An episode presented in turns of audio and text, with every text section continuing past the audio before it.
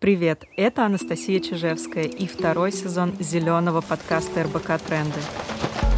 Сегодня мы поговорим о том, как покупать продукты экологичнее даже в обычном супермаркете. Этот выпуск будет полезен тем, у кого рядом нет Zero Waste шопа, но жить экологичнее все-таки хочется. У нас в гостях сооснователь и генеральный директор компании «Простое дело» инженер-эколог Никита Литвинов. Никита, привет. Привет. Мы все время от времени ходим в обычные супермаркеты за покупками и что-то там покупаем. Давай попробуем вместе разобраться, как сделать наши покупки в обычном магазине экологичнее. Расскажи, пожалуйста, есть ли у тебя какие-то ритуалы, связанные с походами в магазин? Mm, да, но их не так много. То есть основное правило, то есть я руководствуюсь принципом 5 который довольно известный. И прежде чем идти в магазин, я занимаюсь тем, что составляю список покупок. Это просто, во-первых, ускоряет, э, уменьшает количество количество времени, которое я провожу в магазине, плюс я уже знаю, зачем я иду, и это значительно помогает также не отвлекаться и не перепотреблять. Вот. А затем я не выхожу из дома из, ну, без авоськи и эко-мешочка, как это любят говорить. И обычно даже если я случайно оказываюсь в магазине, то у меня всегда есть в запасе какие-то атрибуты, которые помогут э, избежать наличия дополнительной упаковки. И если нет этой упаковки, то я стараюсь найти оптимальный выход, то есть уже смотрю по поводу того, насколько э, вот эта упаковка, она перерабатываемая, насколько я могу сдать там у себя в дома или надо будет отвезти в проект там собиратор и экоцентр сборка.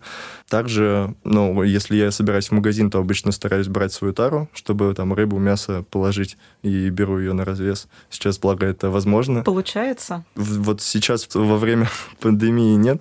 До этого получалось. Вот посмотрим, как будет в ближайшем будущем. Вот очень рассчитываю, что это будет возможно. Также, ну, есть э, вариант заказать в интернет-магазинах. Во время вот э, пандемии я пробовал это делать, и переизбыток упаковки меня не порадовал, поэтому я стараюсь все-таки находить время и ходить, да. ну, то есть э, раз в два, в три дня, чтобы не закупаться неделю, чтобы продукты не портились и не выбрасывать тоже лишнее, а вот в два-три дня для меня оптимально ходить в магазин, чтобы и было все, что нужно, и при этом не успевало испортиться. Ты упомянул, что ты обращаешь внимание на упаковку. Уже уже непосредственно самих товаров. Расскажи, пожалуйста, есть ли какие-то универсальные советы, чтобы сделать более экологичный выбор? Да, могу. Я даже бы... Я составил небольшой список вопросов, которые, в принципе, можно задавать себе, когда выбираешь тот или иной товар и чем можно руководствоваться. Первый вопрос, который я себе обычно задаю, на самом деле мне это нужно или нет? Я могу от этого отказаться, и это просто какой-то, э, условно, мой порыв, который на самом деле я попользуюсь, там даже не съем, а просто какое-то сиюминутное желание. Такое стараюсь этого импульсивное, да, да желание. стараюсь этого избегать. Затем я начинаю смотреть, из чего это сделано, смотреть состав, смотреть цену, естественно, чтобы цена-качество соответствовали. А на что ты обращаешь внимание в составе? В составе, ну, это очень зависит от того, что я беру. То есть с бытовой химией это вообще отдельный вопрос. Да. Там это можно часами обсуждать. Про это у нас есть отдельный выпуск, так что, скорее, даже больше вопросов относится к продуктам питания. Да, вот если про продукты питания, то стараюсь выбирать э, натуральную продукцию, стараюсь, если есть возможность, пойти на рынок, вот, э, ну, брать продукты на развес, исследую вопросы эко-маркировок первого типа, чтобы они присутствовали на продукции. Э, если это касается, если даже не продуктов, то и каких-то других материалов, которые мы ходим в магазин, если не только пищевой продукции. Там ФСК, если говорить ну, про упаковку, затем про рыбу это MSC, то есть э, такой же, как ФСК, но связанный с э, добычей как раз э, рыбы и других морепродуктов. У меня есть приложение от э, Экологического союза. Эколейбл гайд. Да, Эколейбл гайд. Я, в принципе, все маркировки помню, но иногда, ну, как бы, бывает, забываю, и все-таки лучше уточнить, иметь всегда под рукой. Да, там можно сфотографировать маркировку, и он покажет информацию, есть ли такая вообще в природе. Да, и это здорово. Вот, если экомаркировок нет, но производитель что-то заявляет, то как бы первое время я просто исследую этот вопрос, а дальше, то есть мне сейчас задают вопрос, там, вот ты ходишь в магазин, ты вот столько всего смотришь, как ты вообще, сколько ты там час тратишь в магазине. На самом деле нет, э, достаточно первое время просто потратить э, какое-то ну, время, чтобы исследовать этот вопрос, а потом это уже на автомате ты знаешь, что можно, а что нет. И с упаковкой примерно та же история, ты знаешь, какие материалы перерабатываются, какие нет, что, куда я могу сдать, и уже это просто происходит на автомате, и не занимает больше времени. Ну да, на самом деле многих пугает вот этот объем информации, который надо изучить, но это надо сделать только один раз, потому что, по сути, мы покупаем, ну, примерно одно и то же. Да, это вот как с привычками. То есть вот, э, например, если говорить про переработку и перерабатываемость материалов, вот мы э, в ближайшее время, то есть мы раньше сделали бот, я сам его запрограммировал, когда изучал тему кодов переработки, и он уже существует, получается, больше года. И в июле-августе мы пока что его ну, он прекратил работу, и он обновлялся, и вот на следующей неделе он как раз выйдет уже для того, чтобы людям было гораздо удобнее разбираться с этой темой, он подскажет, куда это можно сдать, э, перерабатывается ли он вообще, и там еще будут еще несколько, скажем так, пасхалок, которые будут интересно изучить людям. А где найти ваш бот? А, простое дело бот. Он будет где-то в середине следующей недели уже анонсирован и выпущен. Он в Телеграме? Да, Телеграм-бот. Угу, здорово. Мы очень ждем. А, что там у тебя дальше по списку вопросов, которые ты себе задаешь? А, точно. а, да, вот э, вопрос, из чего сделано, в том числе, содержит ли вредные вещества, откуда это и как сделано. То есть я обращаю на то, как далеко этот продукт был выращен, в том числе, чтобы не был таким большой углеродный след. Я стараюсь, если говорить про фрукты и овощи, я стараюсь выбирать сезонные, и те, что выращены там в Подмосковье, ну или не очень далеко, по крайней мере, там между, э, не знаю, Китаем и э, Казахстаном, ну, я выберу продукцию, которую в Казахстане, и потому что уменьшается углеродный след. А как ты понимаешь, как были доставлены эти продукты? Ведь если доставлять это, например, морским транспортом или железнодорожным транспортом, то углеродный след не такой огромный, как если доставлять самолетом. Но обычно на упаковке это не указано. Ну, зачастую, если довольно большой поставщик, то чаще всего грузоперевозки, они чаще всего, если говорить про Евразию, они поездом, потому что ну, на нашем континенте по э, морскому пути это довольно сложно, железнодорожное сообщение, оно довольно хорошо развито. Вот самолетом там не так много продукции можно уместить, как на поезде за одну партию. Э, то есть я руководствуюсь этим принципом, я этот момент изучал, тоже зачастую, если говорить про продукты, они доставляются поездом. Если это не скоропортящиеся, там либо это близко расположено, чтобы не успел испортиться, либо доставляют самолетом. А можешь перечислить какой-то набор продуктов, которые в 90% случаев будут доставлены самолетом. Вот, например, я думаю, что это 100% манго, которые привозят вот из да, там, Таиланда. Много еще. вот фруктов, которые импортные, они зачастую с самолетами довозятся. Там, если с островов, э, тоже обязательно. Если там говорить про ну, вот, э, продукт там из Китая, из Казахстана и вот э, на Ближнего Востока, то они зачастую доставляются поездом, потому что это гораздо проще и дешевле. А что ты думаешь про авокадо, если у тебя есть какое-то мнение? Потому что вокруг авокадо очень много споров, что это, с одной стороны, не экологичный продукт, потому что э, его не очень экологично выращивают, плюс в тех странах, где его выращивают, часто используют неэтичный труд, и, скорее всего, его тоже доставляют самолетом. Есть ли у тебя какое-то мнение по поводу этого продукта? Скажем так, я не особо ем авокадо, вот, поэтому я не задумывался над этим вопросом, но как-то я купил авокадо, и э, теперь оно растет у меня дома. Вот. плоды? Ну, пока еще плодов нет, но это где-то уже росток сантиметров 20. Э, вот, посмотрим, когда Круто. принесет это свои плоды. Мы пробовали в офисе вырастить авокадо, но у нас ничего не вышло, поэтому сейчас мои коллеги тебе позавидовали. Я, мы рассказываем об этом в том числе в Инстаграме, делаем как репортаж того, как он растет, и растет очень даже хорошо. Посмотрим, когда принесет плоды. Здорово. Затем я смотрю как раз-таки, нужно ли мне, правда, такое количество, если я уже выбрал продукт, продукт, и я уже в зависимости от того, сколько мне нужно, э, выбираю нужный объем. Также могу ли использовать повторно, то есть это логично, если касается упаковки. И можно ли переработать, компостировать, насколько это я могу сделать сейчас.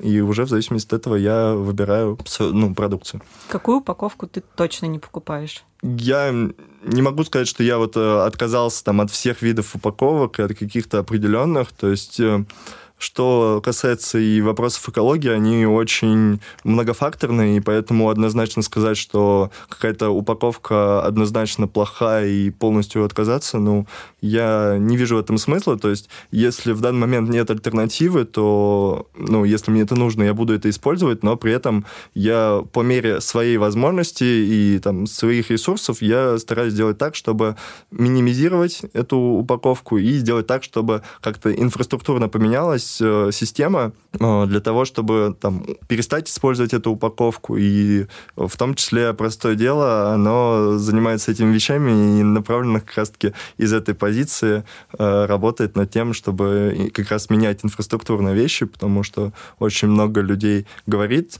и при этом не так много делает. Но здорово, что сейчас уже много об этом говорят, и то, что этот э, статус-кво меняется и постепенно переходит к действиям люди, и этот тренд виден, это радует. Мне очень нравится этот подход э, без фанатизма, да, что я не буду отказываться от какого-то блага, э, несмотря на то, что он пока что в неперерабатываемой упаковке, но я сделаю все возможное, когда такая возможность улучшить эту упаковку появится. Это здорово. Если возвращаться к инфраструктурным решениям, то меня волнует вопрос чеков. Я недавно прочитала а, такую цифру, что за неделю один человек получает около 200 метров чеков. И меня эта цифра шокировала, потому что, как мы знаем, чеки, во-первых, не перерабатываются, но, во-вторых, по сути, в, ней, в них нет острой необходимости. Их как минимум можно отправлять по электронной почте. Знаешь ли ты компании, которые уже дают такую опцию, и я как потребитель могу выбрать вот эту функцию «отправить чек по электронной почте»? Да, я такие компании знаю, и сейчас ритейлеры активно этими вопросами занимаются. Раньше в чеках была необходимость, потому что такой возможности ну, не было потому что все, что связано с электронным документооборотом, это до, до определенного момента была серая зона в законодательстве, это не позволяло просто ритейлерам э, сделать, отправлять чеки в электронном формате, поэтому и были бумажные чеки. И чеки все-таки нужны, и в случае того, если вы купили какой-то продукт, и он испортился или недолжного качества, и как раз чек, он позволяет доказать то, что вы покупали этот продукт, и чтобы ритейлер, он э, э, отследил вот это ну, нарушение и исправил его. Э, но сейчас, да, сейчас уже эту серую зону закрыли, и э, этим вопросом занимаются. Как минимум, я знаю, что Азбука вкуса, Вкусвилл, Перекресток, э, Мяснов ввели электронные чеки. Вот, вот, я, кстати, про Перекресток не знала. А что нужно сделать, чтобы подключить эту опцию? А, в перекрестке именно там более сложная схема, то есть э, до того, как кассир закроет чек, надо его попросить э, отправить его на электронную почту вместо печати. Вот, и э, он должен как раз-таки э, вбить почту и уже отправиться, но это неудобно, и люди не понимают. То есть э, мы в том числе написали эту перекрестку, и я думаю, мы не единственные, кто это сделал, чтобы они сделали это более удобным для потребителей, в том числе у них же есть приложение, да. и через него было бы это гораздо удобнее сделать. Вот. А во Вкусвилле в Азбуке Вкуса там это встроено в их систему лояльности, там карта клиента и в их приложение, и через него там просто можно настроить, чтобы отправлялись они на электронную почту, которая укажет в приложении. Да, я такую функцию настроила в приложении Вкусвилла и очень довольна, что теперь мне не выдают чек. Да, это здорово. А, еще я знаю, что некоторые магазины одежды практикуют такую возможность отправить чек по электронной почте, поэтому если вы часто делаете покупки в каких-то магазинах, то можно просто изучить этот вопрос и, возможно, сможете уже отказаться от чека. Еще в магазинах нам часто навязывают пакеты. И какие-то магазины заменяют пластиковые пакеты на бумажные, кто-то наоборот говорит, что пластиковые пакеты экологичнее. Э, но мы понимаем, что экологичнее всего ходить в магазин со своим рюкзаком или со своей сумкой. Э, но все-таки, вот если ты пришел в магазин и своего рюкзака у тебя не оказалось, а покупки надо донести, то что тогда выбирать? Какой пакет ты выберешь? Это очень-очень спорный вопрос и дискутируемый. Вот, в том числе мы и рассказывали об этом. Чтобы ответить на этот вопрос, надо использовать такой метод, как э, оценка жизненного цикла. То есть у любой продукции, которую мы так или иначе используем, покупаем, у нее есть жизненный цикл. То есть э, от э, производства сырья до утилизации и эксплуатации продукта происходит несколько этапов. И оценка жизненного цикла подразумевает то, что вот когда мы сравниваем два продукта, мы можем взять их жизненные циклы и сравнить, сколько там воды, энергии, выбросов углекислого газа и других параметров, э, других ресурсов используется на там, производстве, на логистике, на эксплуатации, утилизации. И только уже в зависимости от этого можно сказать, что на самом деле экологичней. Поэтому если я просто приду в магазин и мне предоставят этот выбор, наверное, я думаю, я использую все-таки пластиковый пакет как минимум, потому что я могу его использовать большее количество раз, если он плотный. И э, плюс э, у меня не намокнут продукты, если дождь. То есть, э, как видите, уже много факторов складывается, из-за mm-hmm. когда я что выберу. Но в целом мы сейчас, вот наша компания, она стала партнером и участником Life Cycle Initiative, то есть это инициатива под эгидой ООН, которая развивает оценку жизненного цикла как инструмент. И сейчас я уже получается, более полугода практикую именно занимаюсь исследованиями оценки жизненного цикла, э, использую там специальное программное обеспечение, и мы начинаем уже набирать людей для того, чтобы популяризировать эту тему, и э, уже есть несколько заказов на оценку жизненного цикла. Я думаю, в скором времени, когда у нас станет больше людей и возможностей, мы проведем исследования именно по пакетам, чтобы уже окончательно ответить на вопрос, как именно в контексте России да. эта ситуация обстоит, потому что исследований много, и зарубежных исследований много, но они не учитывают российский контекст, что играет значительную роль. Да, будет очень здорово, если это придет в Россию, потому что всем производителям этого не хватает. Вопрос в том, насколько доступна будет э, эта возможность, да, потому что, ну, естественно, научные исследования, они стоят денег, потому что требуют больших ресурсных затрат.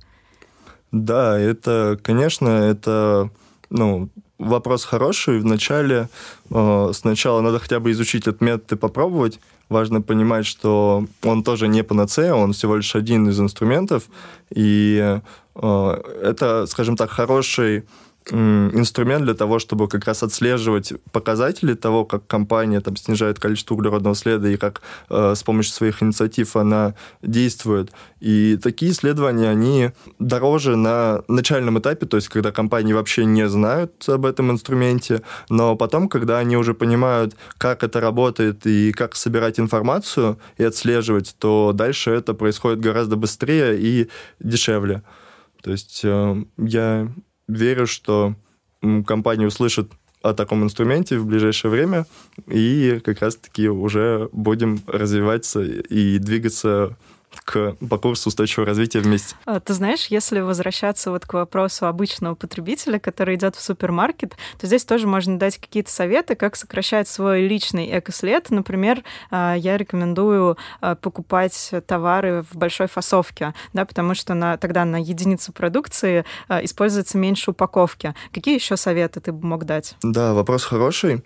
Э, в фасовке согласен, если это крупы или какие-то не скоропорчащиеся продукты, то это отличный вариант.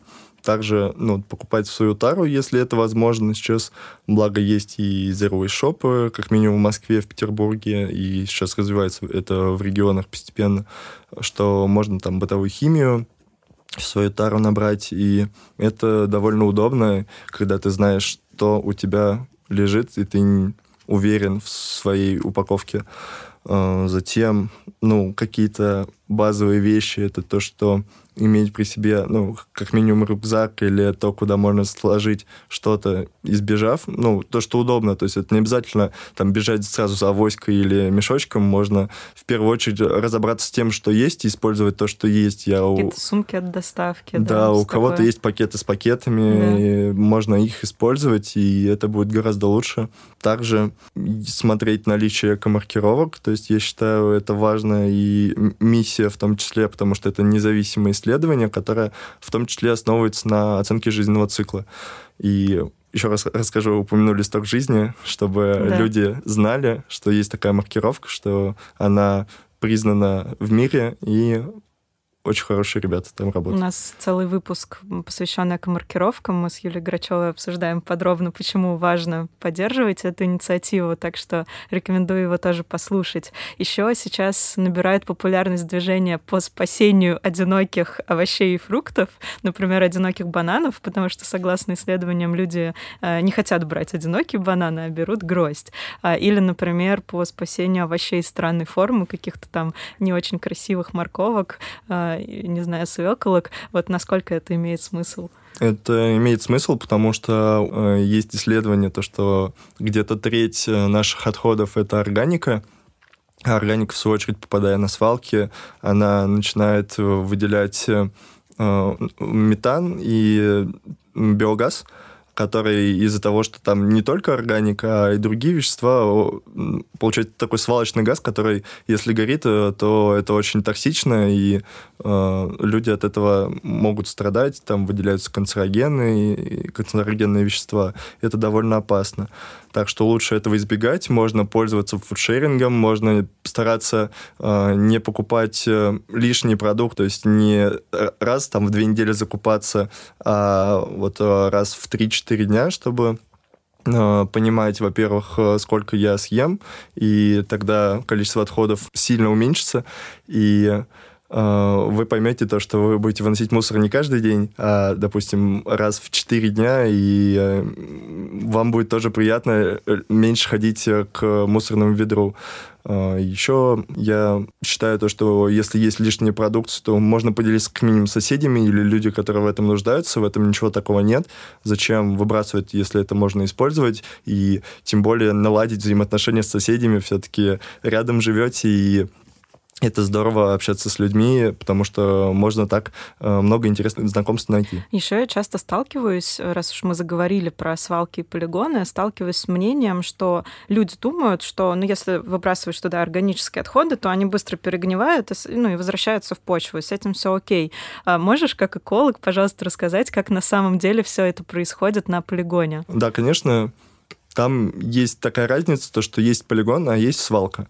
Они отличаются тем, что по-разному укладывают эти отходы.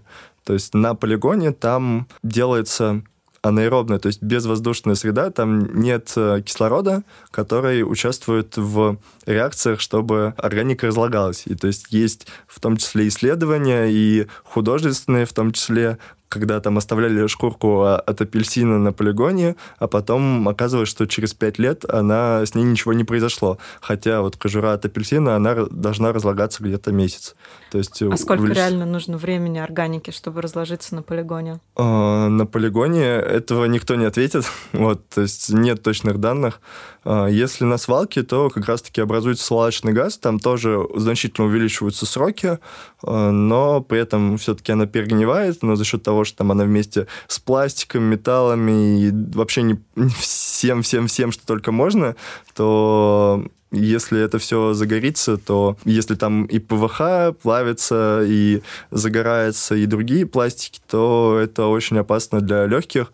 И это опасно не только тем, то есть вы не почувствуете этот э, дым, потому что самые опасные вещества, они не пахнут. Кстати, хорошо, что мы про это заговорили, потому что меня очень часто спрашивают в блоге, а можно ли сжигать упаковку, в том числе пластиковую и бумажную, например, на даче. Давай про это тоже расскажем. Конечно. Ну, бумажную сжигать можно, это всегда использовали там для растопки тех же там каминов, мангалов, костров.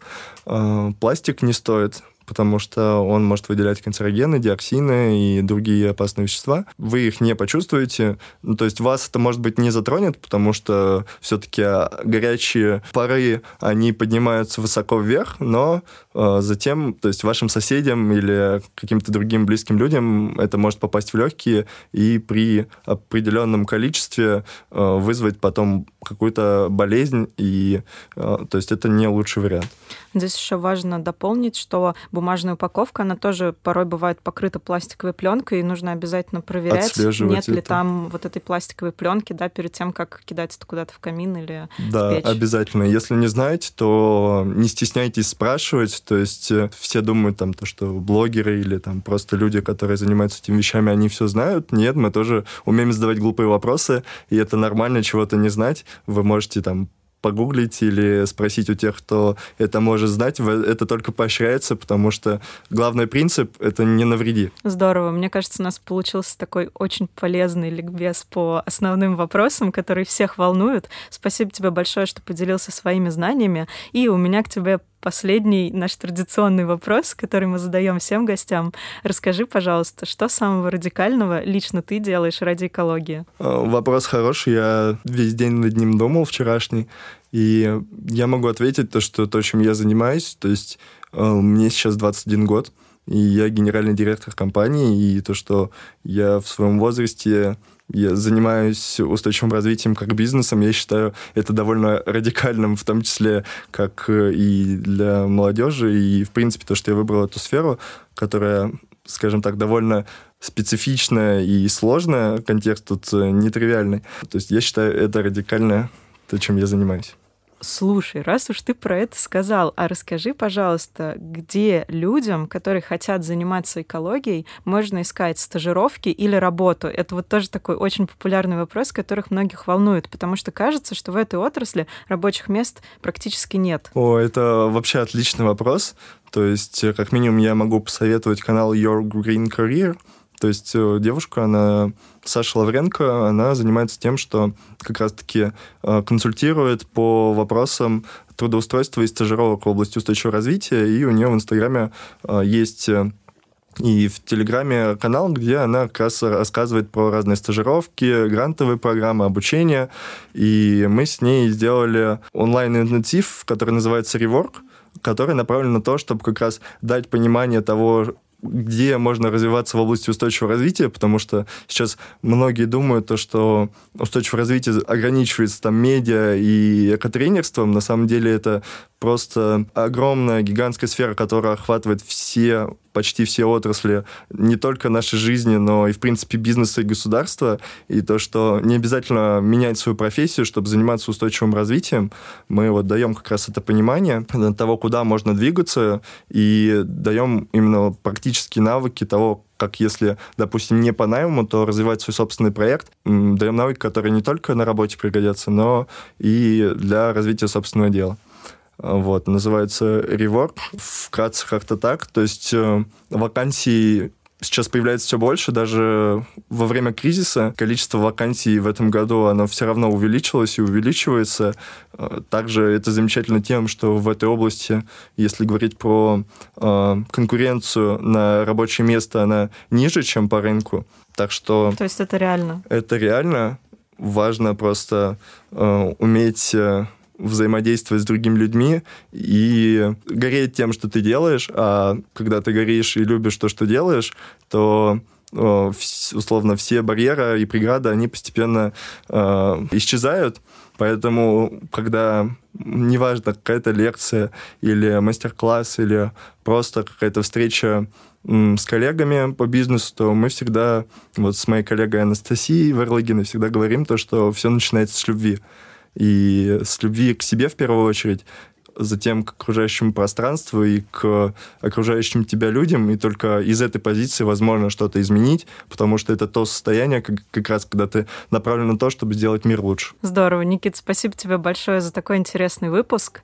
А, в следующем выпуске мы будем обсуждать страшное слово «гринвошинг» и что за этим стоит, поэтому подписывайтесь на наш подкаст, ставьте оценки и пишите комментарии. До встречи в следующем эпизоде.